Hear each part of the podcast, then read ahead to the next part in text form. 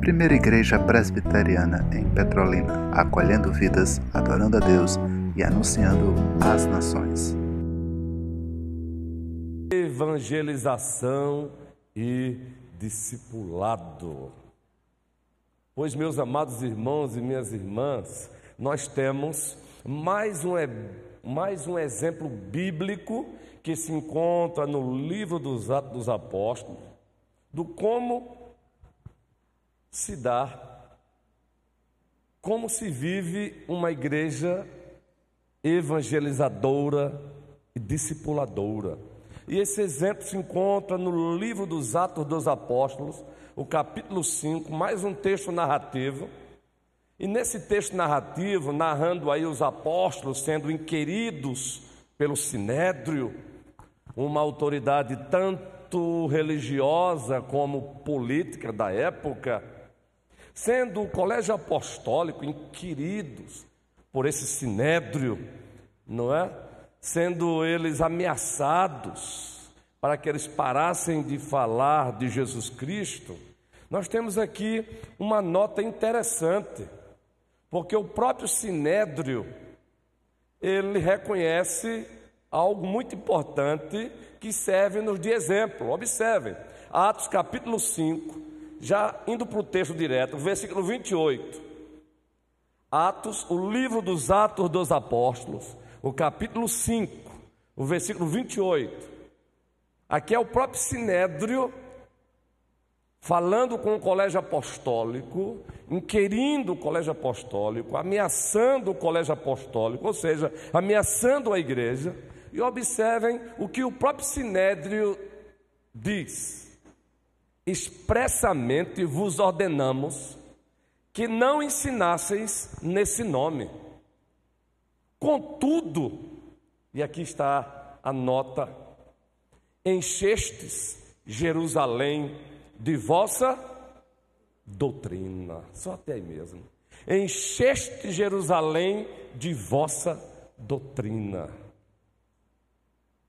Observem isso, meus irmãos e minhas irmãs. Nós temos que prosseguir enchendo Petrolina do Evangelho, enchendo Petrolina da doutrina de Cristo,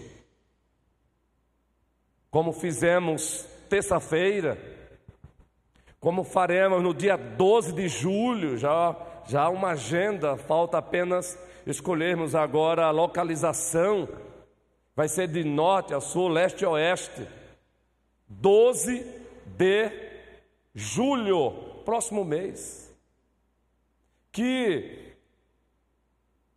as lideranças políticas desta cidade percebam que a primeira igreja presbiteriana de Petrolina está enchendo a cidade com o verdadeiro evangelho. Eis a razão porque no livro dos Atos dos Apóstolos, nós temos com muita frequência Lucas registrando o crescimento quantitativo da igreja. Ele não só registra o crescimento qualitativo, ele também registra o crescimento quantitativo. E por que a igreja crescia também em quantidade? Porque a igreja se encontrava em ação, em movimento. A igreja, ela se encontrava praticando a grande comissão. Uma das versões, já estamos aí um bom tempo, seguindo o modelo de Spurgeon, a homilética spurgiana, e assim vários sermões só em cima de Mateus 28. Se você nunca leu um sermão de Spurgeon, eu recomendo. Ele geralmente fazia isso. E como é bom termos, termos esses modelos, não é? Como enriquece. O doutor Matt Lloyd Jones também tinha essa tendência. Ele também fazia isso às vezes. A prova é tanto que ele escreveu 14 livros só sobre a carta de Deus aos Romanos. 14 livros só sobre a carta de Deus aos Romanos. E nós temos dito com frequência o que Cristo disse lá nessa versão: Toda autoridade me foi dada nos céus e na terra, portanto, vão, vão. Façam discípulo de todas as nações, batizando-os em nome do Pai, nós estamos presos aí agora. Batizando-os em nome do Pai, do Filho e do Espírito Santo ensinando-os a guardar todas as coisas que vos tenho ordenado, e eis que eu estou convosco todos os dias até a consumação dos séculos. Então nós olhamos, olhamos para o livro dos Atos dos Apóstolos e encontramos a igreja primitiva, em determinado momento, com uma cultura da evangelização. E a prova está aí. A própria autoridade política e religiosa da época, conhecida por Sinédrio, reconhece: vocês estão enchendo Jerusalém dessa doutrina. Nós estamos zangados porque vocês estão enchendo Jerusalém falando desse Nazareno, falando desse Jesus. Nós não ordenamos que vocês parassem. Então vejam, uma, uma igreja que tem a cultura da evangelização. Já dissemos aqui há 15 dias, há 21 dias, melhor dizendo, que essa igreja é uma igreja movida pelo amor, segundo Coríntios capítulo 5, 14 e 15. Trabalhamos até um pouquinho a ideia de o amor de Cristo nos constrange, o amor de Cristo nos impulsiona, o amor de Cristo nos empurra em direção a Ele e mais e mais a serviço dele. Há oito dias, iniciamos aqui falando que uma igreja que tem a cultura da evangelização é uma igreja que confia no Evangelho, falando o contrário, ela não tem vergonha do Evangelho. E aí citamos a carta de Deus aos Romanos. Primeiro capítulo, versículo 16, nós encontramos o apóstolo Paulo dizendo: Não me envergonho do Evangelho. Por quê? Por quê? Para aqueles que gostam muito do sermão textual, costumamos dar esses exemplos. Só aí você tem um sermão textual. Não me envergonho do Evangelho, diz o apóstolo Paulo. Digamos que você usa essa primeira parte como tema, e agora você vai trabalhar os subpontos dentro do próprio texto. Primeiro, porque é o poder de Deus. Segundo, o poder de Deus para salvação, se você é daquele bem detalhista. Terceiro, de todo aquele que crê. Não, não me envergonho do Evangelho, porque é o poder de Deus para a salvação de quem? Todo aquele que crê. Esse é o famoso sermão textual que os professores de homiléticas amam por saber que esses textos existem e facilitam as aulas deles. E Paulo diz: não tenham vergonha do Evangelho. Agora, observe, ele está falando isso, ele está escrevendo para uma igreja que estava em Roma uma cultura conhecida como greco-romana, uma mistura ali do, do, de, uma, de uma nação que prezava muito pela lei, por isso existia na época a Pax, Pax Romana, a paz romana, e uma cultura grega muito voltada para o intelectual. Quem aqui já não, já não, já não ouviu falar na cultura helênica? Quem aqui já não ouviu falar nos, nos pré-filósofos? O período dos pré-filósofos, ou dos famosos filósofos Sócrates, Aristóteles. Então veja, uma cultura greco-romana, uma confiada muito no poder da força da lei, a outra no poder do intelecto, no poder da, da cultura. Como acreditar, como você chegar e falar que o Salvador do mundo é um homem que nasceu em Belém da Judéia, conhecido por Nazareno, que já era uma descrição pejorativa para alguns na época, e que ele foi morto, que ele recebeu a pena de morte, a pena de morte de um homem de alta periculosidade, morreu desnudo, uma morte vergonhosa. Como chegar para uma cultura greco-romana e pregar sobre esse Cristo? É muito fácil a gente pegar a carta de Deus aos Romanos hoje e a gente citar: não me envergonho do Evangelho, porque é o poder de Deus para a salvação de tudo aquilo que ele crê. Nós temos um abismo aí cronológico, por isso que muitas vezes não percebemos a força desse. Nós temos um abismo cultural. Temos até um abismo linguístico. O peso foi lá, mas não é diferente hoje, não. Mas o peso foi lá. Como é que é? Não é à toa que escrevendo a carta aos Coríntios, o apóstolo Paulo diz: Olha, parafraseando, o meu Cristo crucificado, para os judeus ele é o quê? Loucura. E para os gregos? Escândalo.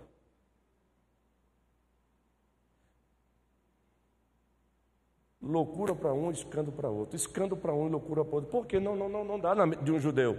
O judeu esperava um Messias, mas por uma interpretação equivocada, eles não entenderam a dupla referência. Eles não entenderam o duplo cumprimento de Cristo, a primeira vinda e a segunda vinda. Eles não conseguiram perceber uma primeira vinda e a segunda vinda. Então eles esperavam que o Cristo com o cetro de ferro nas suas mãos já se dasse na primeira vinda, se desse na primeira vinda, e não foi. O Cristo, o Cristo com o cetro de ferro virá na segunda. Mas eles não entenderam, e por isso não, não, não, não. Esse Cristo é de vocês. E os gregos, amantes do Logos, da sabedoria, não, não dá. É para essa cultura que Paulo está dizendo: eu não tenho vergonha, porque muitos no primeiro século já estavam tendo vergonha vergonha de Cristo. John MacArthur, um pastor por quem todos nós temos aqui uma grande admiração, ainda se encontra vivo, batalhando pela fé lá na América do Norte, nos Estados Unidos da América do Norte. Ele escreveu um livraço só com esse tema, Com Vergonha do Evangelho. Isso para falar da sua nação, isso para dizer que muitas igrejas estavam tendo vergonha do Evangelho e no lugar do verdadeiro evangelho estavam propagando um outro evangelho. Não é diferente hoje, não, meus irmãos e minhas irmãs. Sorrateiramente, um outro evangelho tem sido pregado por aí. E nós precisamos tomar cuidado para que, na ânsia de um crescimento quantitativo, que também é vontade de Deus, não podemos desejar e querer e obter um crescimento qualitativo às custas do Evangelho. Esse crescimento para Deus é abominável, tanto quanto ele abominou aquela aglomeração babilônica, com o objetivo de criar a Torre de Babel. Escrevemos uma vez falando sobre isso, sobre cuidado com as igrejas torres de Babéis, ou de Babel. Não tenham vergonha do Evangelho, disse Paulo. O homem que conhecia tanto a cultura judaica como a cultura grega, a cultura romana, Paulo foi um poliglota, como nós sabemos. Aprendeu aos pés de Gamaliel, lia os filósofos, não é à toa que ele chega no Areópago e ele prega para os filósofos, está lá em Atos capítulo 17. Mas ele disse que não tinha vergonha do Evangelho. Então, uma igreja que tem a cultura do Evangelho, ela não tem vergonha do Evangelho, ela caminha confiando no Evangelho. Mas para ela confiar no Evangelho, ela precisa conhecer bem esse Evangelho. E dissemos aqui que, se você quer um bom resumo do Evangelho, tente responder quatro perguntas. O verdadeiro Evangelho ele responde perguntas que envolvem quatro questões: Deus, o homem, Cristo e uma resposta. Deus, a quem devemos prestar contas acima de tudo e acima de todos? Existe alguém a quem devemos prestar conta ou a quem prestaremos contas um dia? Com certeza, sim, é Deus. Por quê? Aí entra a doutrina da criação. Ele trouxe a humanidade à criação. Tudo bem, mas olhamos para esse mundo aí e enxergamos um mundo caótico. Por que disso?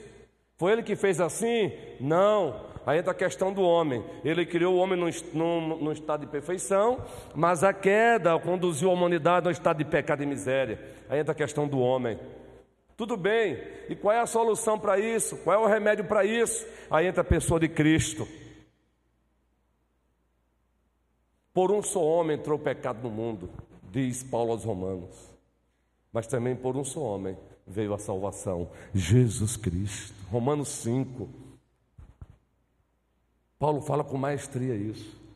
E por último, esse evangelho verdadeiro, ele cobra uma resposta.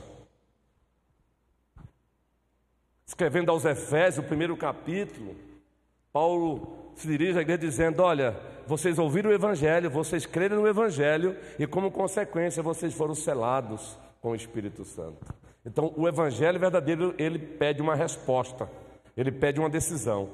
Existe um Evangelho verdadeiro que envolve a pessoa e a obra de Cristo. O seu a sua concepção, o seu nascimento, a sua obediência ativa e passiva, a sua morte e a sua ressurreição.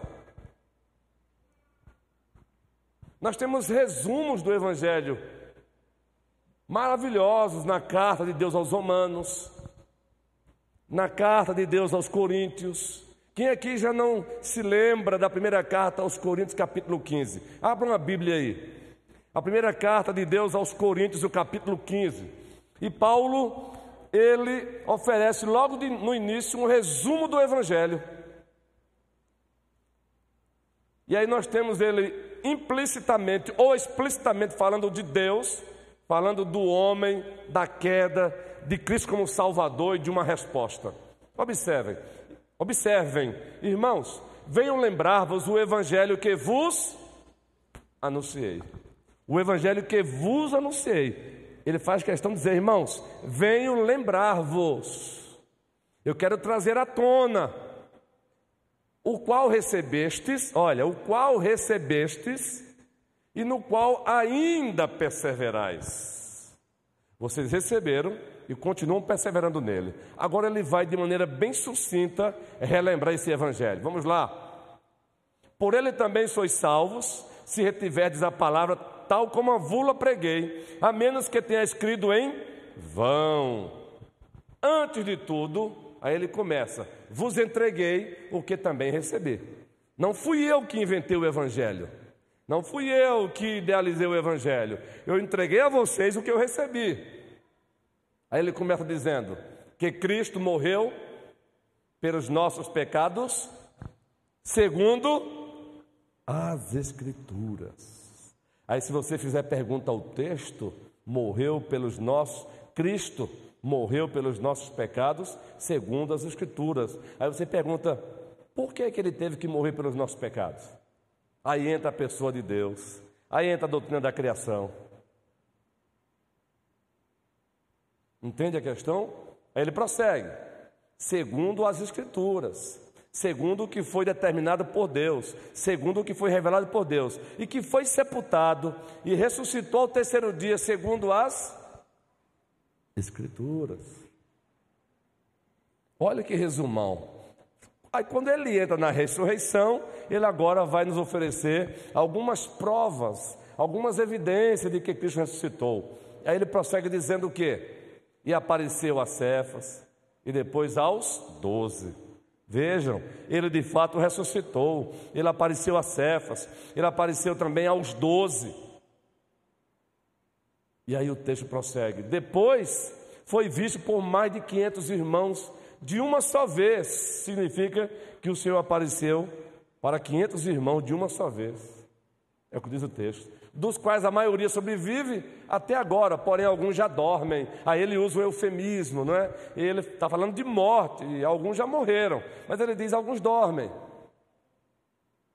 E para encerrar essa parte, depois foi visto por Tiago, mais tarde por todos os apóstolos. Vai fazer referência a ele agora. E afinal, depois de todos, foi visto também por mim. Ei, eu o vi. É, é como se ele estivesse dentro de uma plateia. Você está citando os outros e você viu, eu o vi. Aí quando você entende Atos 9 que Paulo perseguia esse Cristo e perseguia a igreja dele, aí você vai entender que o testemunho dele é, de fato é forte, não é? Você está falando de um homem que detestava esse Cristo, detestava a igreja dele. Ele agora está dizendo: olha, ele também apareceu para mim, eu também o vi, eu também o vi ressuscitado. Foi visto também por mim, como por um nascido fora de tempo. Por aí, por enquanto está bom. Está aí o resumo do Evangelho. Nós não podemos subtrair nada nesse evangelho. Não, não podemos, não devemos adicionar nada a ele. Ele deve ser proclamado com pureza. Não temos que ter vergonha do Cristo crucificado.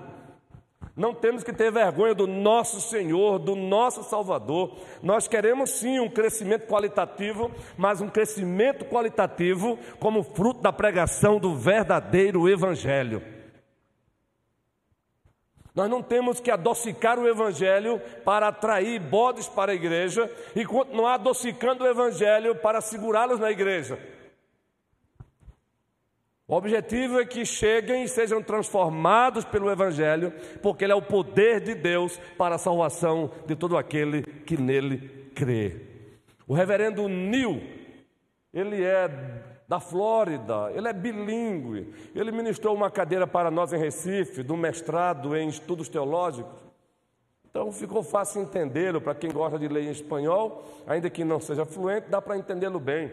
E ele lecionou essa cadeira para nós em Recife, na área de teologia bíblica do aconselhamento pastoral. E lá ele fez uma, um desenho para nós maravilhoso sobre isso. Mais ou menos assim, pastores, preste bem atenção. Na igreja, nós temos,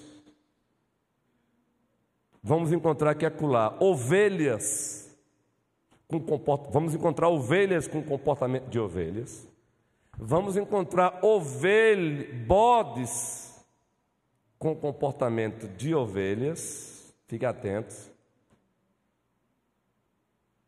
e vamos encontrar ovelhas com comportamento de bodes. Então precisamos, como pastores, ter discernimento.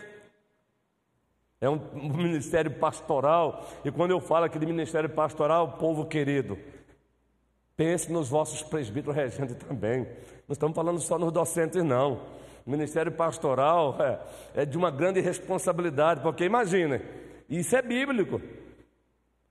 Existe a possibilidade na igreja ter além das ovelhas que de fato se comportam como ovelhas, e, e tem que ser isso, necessariamente tem que ser assim, nós temos bodes com vestes de ovelhas e com certos comportamentos de ovelhas, ainda que temporariamente. Mas saibam que o que perturba muito a igreja de Cristo, além dos bodes com aparência de ovelhas, são ovelhas se comportando como bodes por não vigiarem. Dá um trabalho pesado para nós. Pastor, o que tem a ver isso que o doutor Nil, que você está falando aí, com esse tema, a cultura da evangelização? Uma igreja que tem a cultura da evangelização, ela confia no Evangelho, ela não tem vergonha do Evangelho, porque se nós nos envergonharmos do verdadeiro Evangelho, e deixarmos de pregar o arrependimento, o novo nascimento, quebrantamento, a verdadeira conversão, que aquele que se rende a Cristo tem que ter evidência de que se rendeu. E aí pregarmos o evangelho superficial, água com açúcar, adocicado, nós vamos escancarar as portas para esse grupo de pessoas que citamos. E aqui, com todo respeito aos seres humanos, bodes que também são batizados, sem passarem pela regeneração, sem serem convertidos, e esses fazem a igreja sofrer a beça. E como tem feito? E esses fazem os pastores sofrerem muito, sabe por quê? Porque quando a própria liderança ousa percebe que ali tem um bode não uma ovelha, ainda que se passe por ovelha, para proteger o rebanho tem que arrumar um jeito de separar E aí esse bode que se passa por ovelha, ele acaba tendo amigos na igreja, ele acaba tendo aqueles que gostam dele na igreja, aí o mundo acabou. É o joio e o trigo. É, justamente. Por isso temos que ter discernimento, sabedoria. Mas quem aqui já não passou, que já não ouviu a, a vossa igreja numa disciplina de exclusão ou comunhão? Se você nunca ficou com raiva da sua liderança, porque determinado membro teve que ser excluído, Deus seja louvado. Mas quem aqui já não sentiu uma raivazinha no coração? Se não sentiu, também seja louvado. Como é que pode excluir uma pessoa dessa? E não sei o quê. É uma batalha. Mas vejam que nós estamos indo para um efeito colateral. A causa principal está muitas vezes aí. Não é o nosso caso, pela bondade de Deus, e que não venha a ser nunca. Não temos que ter vergonha do Evangelho. O Evangelho são boas notícias de salvação? Sim, mas boas notícias de salvação que o próprio Deus determinou. A maneira de Deus e não a nossa. É a maneira de Deus e não a nossa maneira. E essa igreja que não tem vergonha do Evangelho é essa igreja que vai para a rua, como fomos terça-feira, com Ministério Zaqueu, minha cidade, barra minha cidade para Cristo. É essa igreja que vai no dia 12 para uma outra região aqui da cidade, e nós vibramos, porque a igreja estava lá, mais um trabalho lá, mas não só isso, é uma igreja que no seu dia a dia, os seus membros estão anunciando o Evangelho aos olhos das pessoas e, ao mesmo tempo, sendo nós mesmos ilustrações vivas do poder salvador desse Evangelho. As pessoas que nos cercam, que ainda não conhecem o nosso Senhor, o nosso Salvador Jesus Cristo, elas precisam olhar para nós e perceber de fato que esse Evangelho salva, que esse Evangelho transforma, e ela precisa ver essa transformação primeiro em nós. Naquele livro de pastor a pastor, ou de pastor para pastor, do reverendo Hernando Dias Lopes, existe outro com esse mesmo título, mas naquele livro dele, ele diz: Pastores, preguemos aos olhos, preguemos aos ouvidos, mas preguemos também aos olhos das pessoas. O que ele quer dizer com preguemos? Preguemos aos ouvidos, nós já sabemos. Mas o que ele quer dizer com preguemos a, também aos olhos das pessoas? Ou seja, vivamos a palavra pratiquemos a palavra, sejamos o evangelho visível.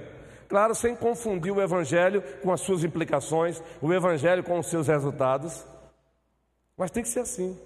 Uma igreja que vive a cultura da evangelização, ela não negocia o evangelho ela cresce em quantidade, mas ela cresce em quantidade como fruto da pregação do verdadeiro evangelho. E esse verdadeiro evangelho tem, ele é uma pessoa, não é uma ideia apenas, é uma pessoa. E essa pessoa tem nome: Jesus o Cristo.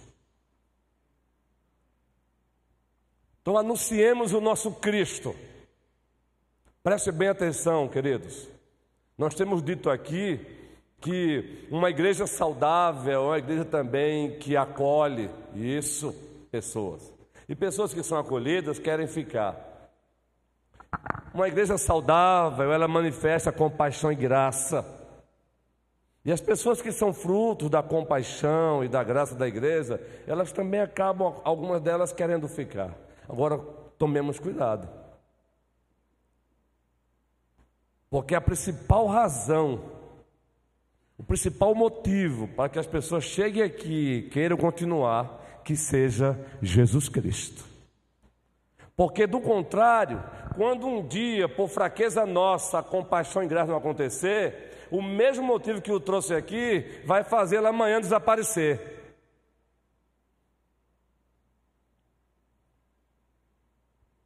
Tem que ser Cristo, é Ele.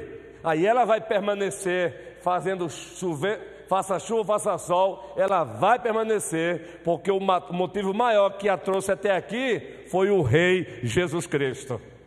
E jamais ele vai decepcioná-la.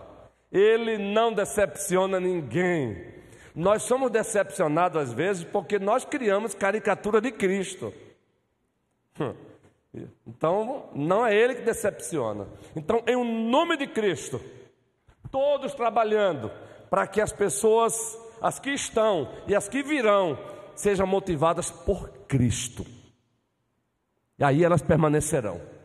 Se um dia tiverem de daqui desta igreja saírem, sairão por razões legítimas. Sairão porque de repente foi transferida. Sairão porque de repente precisou, é, de maneira bem saudável, por meio da liderança, com a bênção da liderança, precisou ir ajudar a plantação de uma outra igreja ali em Lagoa Grande. Mas veja que nós citamos, ela não se auto-comissiona, não, viu? Porque tem um monte de gente aí se autocomissionando. Desaparece da igreja e quando você encontra essas pessoas, não, porque eu decidi agora abençoar tal igreja. Se autocomissionaram. Não é assim que funciona a igreja de Cristo, não. Por isso ele levantou liderança na igreja. Observem, o próprio, o próprio apóstolo Paulo está lá em Antioquia. A partir de Antioquia, três viagens missionárias foram feitas. Alguns historiadores acham que ele chegou a fazer uma quarta. É uma questão de debate aí, não, não existe é, consenso. Mas fato é, quem os enviou? Ele e Barnabé. Foi Paulo que disse, observe, foi o próprio Paulo que disse: gente, eu estou indo ali fazer missões. Atos 13 diz que eles estavam orando e o Espírito Santo os separou. A liderança entendeu e os enviou. Estou falando de um apóstolo. Entende por que estamos passando um bom tempo em Mateus 28, e muito especialmente no como, batizando-os em nome do Pai, do Filho e do Espírito Santo? O batismo, só o batismo, é muito profundo, gente. As implicações que tem nesse sinal e selo da nova aliança, quando o assunto é igreja, é muito profundo e precisamos expandir isso para a membresia da igreja. Precisamos deixar bem claro que a igreja não é um clube social que as pessoas de repente desaparecem, não dão nenhuma satisfação e acabou.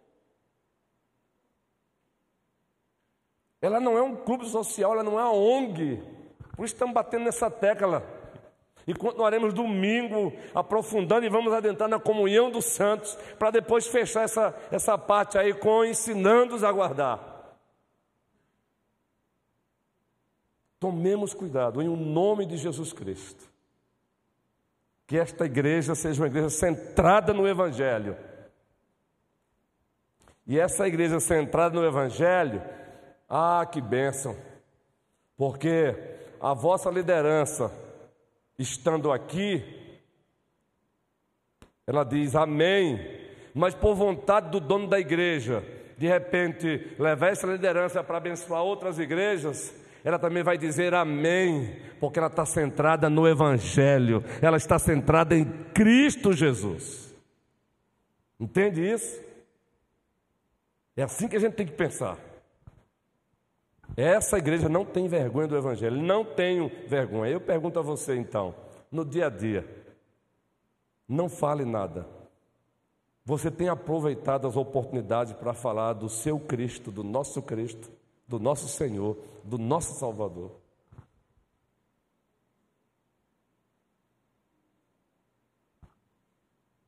Porque é muito fácil a gente falar de Paulo. É muito fácil a gente ficar aqui no campo das generalizações e no dia a dia. E isso por amor, hein? O amor de Cristo nos constrange.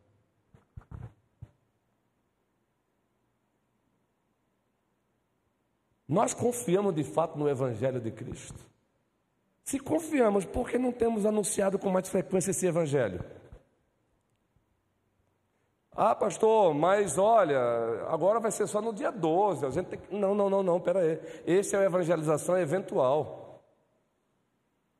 Mais importante ainda do que a evangelização eventual, programática, é a evangelização, lembram? Intencional, ordinária, relacional lembra? E pessoal. É o dia a dia. O prefeito César resumiu muito bem. Ele tem essa, essa capacidade dada por Deus de resumir algumas mensagens que aqui são pregadas. E eu lembro sempre daquele servo de Deus do passado. Não pensem senhores, por exemplo, que muitos sermões de Lloyd Jones é porque ele escreveu, não, viu? Existiam lá na época os. Tem até um nomezinho que é dado. Ele estava lá pregando e eles, ó, escreviam. E isso era muito desses aí, eh, Wanda. Pode ver, alguns sermões de Calvino, inclusive Calvino não pregava com esboço. Era só, é chamado sermão só de notas, só com notas. Deus deu essa capacidade para ele. Não é? A gente não pode querer, agora eu vou pregar como Calvino. Deus deu essa capacidade para ele. O cara conhecia hebraico, grego, lia em hebraico, lia em grego, acima de tudo o Espírito Santo na vida dele. Então, uma igreja que tem a cultura da evangelização, ela confia no Evangelho. Se ela confia, a sua membresia anuncia o Evangelho, anuncia o Evangelho, anuncia Cristo, chama também os amigos para ouvir o Evangelho. Queridos, preste bem atenção: uma igreja que, tem, que confia no Evangelho, ela também diz: Olha, eu vou te buscar, meu amigão. Ela não só diz, eu quero te fazer um convite para você visitar a minha igreja. Não, eu não só faço convite, eu quero te buscar lá. Não, mas eu tenho um carro, eu vou lá, não, eu quero ter o prazer de te buscar. Presbítero Manuel.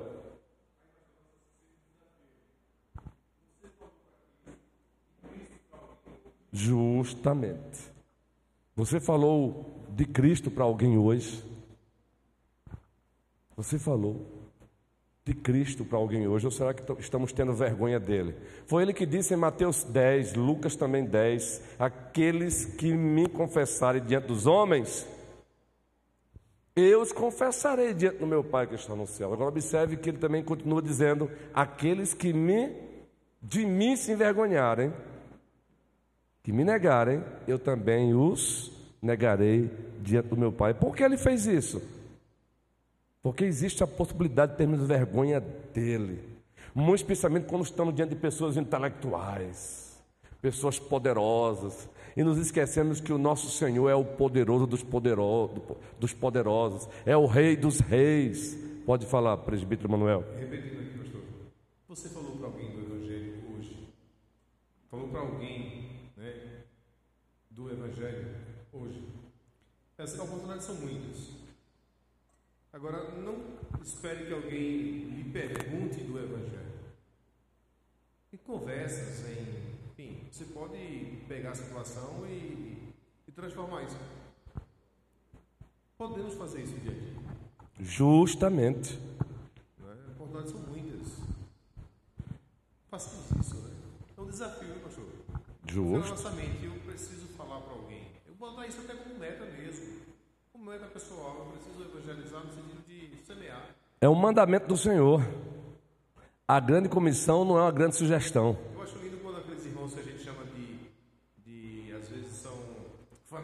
Fanáticos, ah, eles são fanáticos, aqueles irmãos ali. Mas eles saem, às vezes, com um, um, sei lá, um folheto, e aí criam uma oportunidade no ônibus, no ponto de ônibus, no trabalho. Olha, lê isso aqui. É uma forma, né? Eles, Justo. Coisa rápida. São pontes de evangelização, são pré, ações pré-evangelização. É uma das ferramentas, sem N, uma N das ferramentas. ferramentas. Excelente. Quanto Mônica pega o microfone, por isso estamos aqui equipando a igreja. Você que já recebeu esse material aqui, quem já recebeu aqui, levante a mão. Pronto. Carinhosamente, leia o material em casa. É, Arthur, chegue aqui com o Tamires, mas pode ser só o Arthur. Vocês vão receber agora, quem já recebeu, o gabarito que vai te ajudar Agora, eu preciso que vocês usem direitinho o gabarito. Gente de Deus, isso aqui é obra missionária, ó.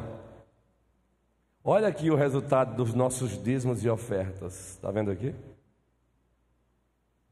Entregue para quem recebeu. Quem não recebeu ainda o primeiro, esse aqui, nos fale que a gente vai providenciar para a próxima quinta-feira. Quem recebeu, quem não recebeu esse aqui? Wanda, pega aqui, minha querida. Então, é, Tamires, quem não recebeu desse aqui? E aí agora já vai receber também um gabarito. Então tente estudar em casa. Não recebeu, Alisson? Então já vai receber os dois. Agora, gente, por favor. Pode ser para o casal, e ótimo. Para o casal só dá um gabarito. Excelente, Raquel. Boa. Excelente. Recebeu o gabarito Jair? Vai, ele vai entregar. Queridos, que coisa, olha, que coisa bacana. Material bom, de qualidade, gente. Presbítero Humberto. É, ainda falando do tema lá, que o senhor mencionou, essa questão do não se envergonhar do Evangelho. E aí, eu fiquei pensando aqui que muitas vezes a gente é, não tem vergonha de falar certas coisas, né? A gente não tem vergonha de, de, de denegrir a imagem de alguém. A gente não tem vergonha de falar mal dos outros pelas costas. A gente não tem vergonha de colocar uma postagem que não seria que não seria devida para um, um cristão numa rede social. A gente não se envergonha de falar bobagens. Enfim, a gente não se envergonha de um monte de coisas.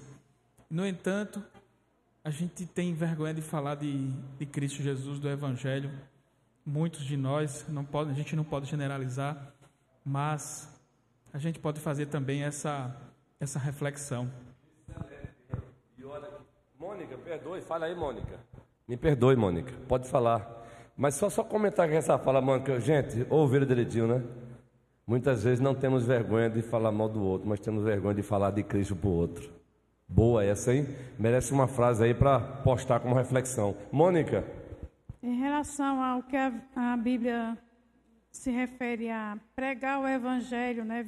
Mas antes de falar do Evangelho, precisamos também viver esse Evangelho. Isso, né? pregar aos ouvidos, aos olhos. Nossas atitudes também evangelizam.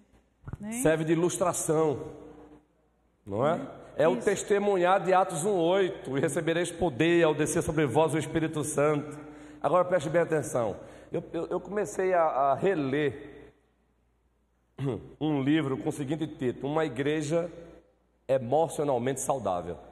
E eu comecei a reler pensando na, na nossa querida igreja mesmo. Observe o título: Uma Igreja Emocionalmente Saudável. E tem uma sequência: Um líder emocionalmente saudável. E esse livro foi escrito porque esse pastor passou por experiência, tanto como líder, de de repente ele se perceber que não estava emocionalmente saudável, e a própria igreja que ele pastoreava não estava emocionalmente, muito menos espiritualmente saudável. E sabe o que chama a atenção, Mônica? É que logo no primeiro capítulo, um dos princípios para uma igreja ter uma, uma, uma maturidade emocional e espiritual, sabe qual é um deles? Ele nos convoca ao que Salomão diz em Provérbios: Guarda o teu. Ele nos convoca a ir para a superfície. Quando a gente começa a falar dessa palavra de temos que viver, eu vou bater novamente nessa tecla.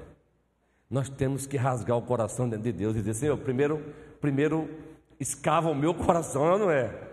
Porque a gente, a gente tem uma dificuldade de, dizer, Senhor, rasga a mim mesmo primeiro. Querido, o texto lá de Hebreus diz assim: que a palavra de Deus é o que? Viva e é mais cortante do que qualquer espada de dois gumes. Querido, a ideia ali é de prescrutar. Aí lá na frente, versículo 13, diz: Todas as coisas estão nuas e patentes diante daquele que? De Deus. A, palavra, a ideia lá, todas as coisas estão nuas e patentes, é a ideia de alguém que tirou a pele. Deus conhece o mais profundo do nosso coração mas Ele quer que nós mesmos conheçamos um pouquinho desse coração profundo. Oi? Isso. A mudança tem que começar no coração. Sabe por que, que a nossa tendência é primeiro dizer que o outro tem que mudar e não a nós mesmos? Porque a gente fica como um iceberg. 10% da nossa vida ela é exteriorizada, 90% está aqui, ó. Temos que pedir, Jesus, penetra nesses 90% da minha vida e muda. A mudança é de dentro para fora, gente. É de dentro para fora. Quando essa mudança acontece de dentro para fora, meu irmão, aí olha, aí a gente se torna como um farol que brilha à noite, uma ponte sobre as águas, abrigo no deserto e uma flecha que acerta o alvo. Mônica terminou? E depois o presbítero Manuel.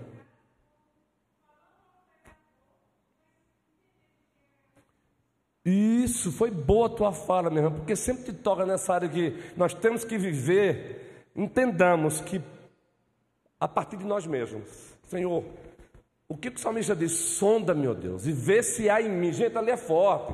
Sonda-me, ó Deus, e vê se há em mim. Ele não está dizendo primeiro para dizer, Senhor, sonda o, André e vê se há nele caminho mal. É pecado orar assim por ele? Não. Mas o problema é que a minha às vezes a minha única oração é essa: sonda o André e vê se há nele o perdão. Ou se eu faço o André enxergar. Mas muitas vezes sou eu também que estou precisando enxergar. Irmãos, eu, não, é, não é missa de corpo presente, não é contar vantagem, eu vivo numa confrontação, mas um dos pedidos que eu faço com frequência ao Senhor é: faça-me ver. Hoje eu estava ali na área da casa pastoral e eu dou aquele intervalozinho, eu saio da biblioteca e vou ali, olho para aquela árvore bonitinha, sempre rosinha, e estava ali pedindo a Deus: se os teus olhos forem, bons, todo o teu corpo estará em na luz. Se os teus olhos forem maus, todo o teu corpo estará em trevas. Aí eu pedi, Senhor, ó oh, Senhor, eu quero ver com os teus olhos, faça Faça com que eu veja. Não deixe que eu seja enganado por mim mesmo. Gente, nós temos que ter essa sinceridade diante dele. Em outras palavras, sonda-me, ó Deus, porque o primeiro, a primeira pessoa a quem deve ser mudado todo dia, vocês já ouviram essa afirmação? É aquela pessoa a quem todo dia, quando para para pentear o cabelo ou para vestir uma roupa, ela é vista no espelho. Sou eu a primeira pessoa.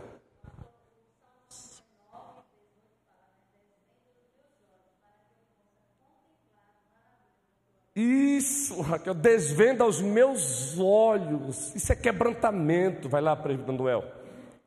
É, ainda voltando sobre evangelizar, nós estamos aqui, eu estou aqui já há 20, quase 28 anos aqui na igreja, 27, 28 anos, e a cada dia, quinta-feira, domingo de manhã, domingo à noite, reuniões, reuniões, e aí, aí cada dia, pastor, sonda-me, só sonda-me, e não abra a boca temos que abrir a boca. Lógico que a gente tem que estar, pastor, sonda-me, muda-me, mas oportunamente faça isso também. Domingo de manhã foi um desafio, uma prova eu fiz no domingo de manhã. Tivemos aqui no sábado à noite falando sobre famílias, sobre relacionamentos. Domingo cedo, dei aquela volta, fui tomar meu velho café na casa do meu pai, no retorno, aí uma corrida dos namorados na orla. Aí eu parei ali, que movimento é esse? Aí um uma senhora servindo água, um guarda de trânsito ali sinalizando e chegou um outro senhor de bicicleta, aí, ah, isso é deste. Aí a moça brincou, eles querem casar, aí um disse, isso é casado no dia de hoje, isso é loucura. Para que isso? Aí começaram, né? E eu comecei a me inquietar, poxa, domingo à noite, tá, ontem à noite estava falando sobre sobre relacionamento, sobre bênção de Deus no casamento e tal, e um disse, não, porque para casar para quê? Basta viver junto aí, hoje aqui, amanhã ali, e eu não conheço nenhum dos três, viu? E eu estava nessa cena, uhum. sem conhecer nenhum dos três. Aí eu disse: permita-me só uma palavrinha. Eu não consigo ouvir o que vocês estão falando e concordar com isso. Eu estava ontem à noite fazendo um trabalho totalmente contrário de vocês. Se vocês pensarem assim, vão tudo para o inferno. Disse desse jeito, pastor. Se vocês continuarem pensando e fazendo assim, vocês vão tudo para o inferno. O cara olhou, arregalou, olhou assim para mim. Eu disse, gente, não é, não é isso que a palavra nos ensina, a Bíblia nos ensina diferente. Aí quando eu comecei a falar isso, aí o cara que é mais velho, disse assim, tá vendo? Aí olhou para os outros e disse, ah, tá vendo? Aí ele já notou que eu não sou da, da turma deles, né? Aí disse, tá vendo? Por isso que a igreja católica se distanciou das pessoas. Olha o que está acontecendo. O bispo chega lá com um cordão de ouro, lê um troço lá e vai embora, ele dizendo, né? Uhum. Aí ele, ele, ele foi chocado com o que eu falei. Disse, gente, a Bíblia não diz isso não. Aí a mulher disse, não, eu sou viúva. Ah, você só não quer casar, tá tudo certo. Já foi casada, viva em paz e tranquila. Não, mas eu quero outro homem, então case. Então você está errado também. Estava em pecado também. E aí eu. Pastor, não dá para ouvir um negócio desse e a gente. com cara de paisagem, por favor. Temos que ser farol. Sabe? E aí, aí eu parei e expliquei para ele o que é a palavra diz, né? E aí disse, gente, olha, pense nisso, medite nisso, porque aqui é 50, 60, 100 anos e vocês terão uma eternidade. O que é que vocês estão construindo para a eternidade? Justamente. Né? Aí pedi beleza, pense nisso Daqui a 100 e um bom 100 dia. anos. Sabe, porque, poxa, a gente estava fazendo domingo à noite, sábado à noite aqui, Isso. e no dia seguinte, às vezes a gente fala isso, a gente lê a Bíblia em casa, lê sobre. E aí chega no trabalho, alguém fala totalmente ao contrário, numa situação, e você, um cara de paisagem, não faça isso não. Justamente. Né? Tire e faça a prova. Quem me confessar diante dos homens, eu confessarei diante do meu Pai. Em quem crê, senão a quem pregue. Justamente. Romanos 10. Justamente. Eu quero encerrar, porque a ideia é o gostinho do quero mais, mas eu quero encerrar provocando mais uma reflexão sobre isso. Uma igreja que tem a cultura da evangelização é uma igreja que confia no Evangelho.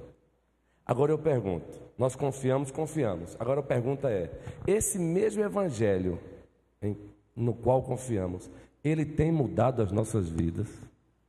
Exemplo, no próximo domingo, no próximo sermão, ainda no como, batizando-os em nome do Pai, do Filho e do Espírito Santo, sinal e selo da nova aliança que nos empurra para a comunhão dos santos, e vai ser um capítulo da Confissão de Fé do Westminster citado aqui, eu pergunto, o Evangelho que nos transformou, ele disse para você que na igreja você não tem direito de escolher com quem vai se relacionar? Ele diz para você que você não tem o direito de usar critérios socioeconômicos para se relacionar com outro? Ele disse a você que na igreja todos somos imperfeitos e precisamos ajudar uns aos outros? Ele disse a você isso? Que você tem que perdoar porque você foi perdoado? Entendem? É a questão do viver, que Mônica falou aqui, que o presbítero Manuel falou, que o presbítero Humberto falou aqui agora. Esse evangelho que pregamos, as pessoas para quem pregamos precisam olhar para nós e perceber que a nossa relação é agradável. Gente, não vamos envergonhar, olha, não tenhamos vergonha do evangelho, mas não vamos envergonhar o evangelho. E nós envergonhamos o evangelho quando de repente pessoas que nos visitam olha e diz: "Oxe, o evangelho da reconciliação que eles estão pregando, segundo Paulo, na segunda carta aos Coríntios, não está reconciliando nem eles mesmos? Hã? Entende agora? Que o Senhor nos abençoe, gente.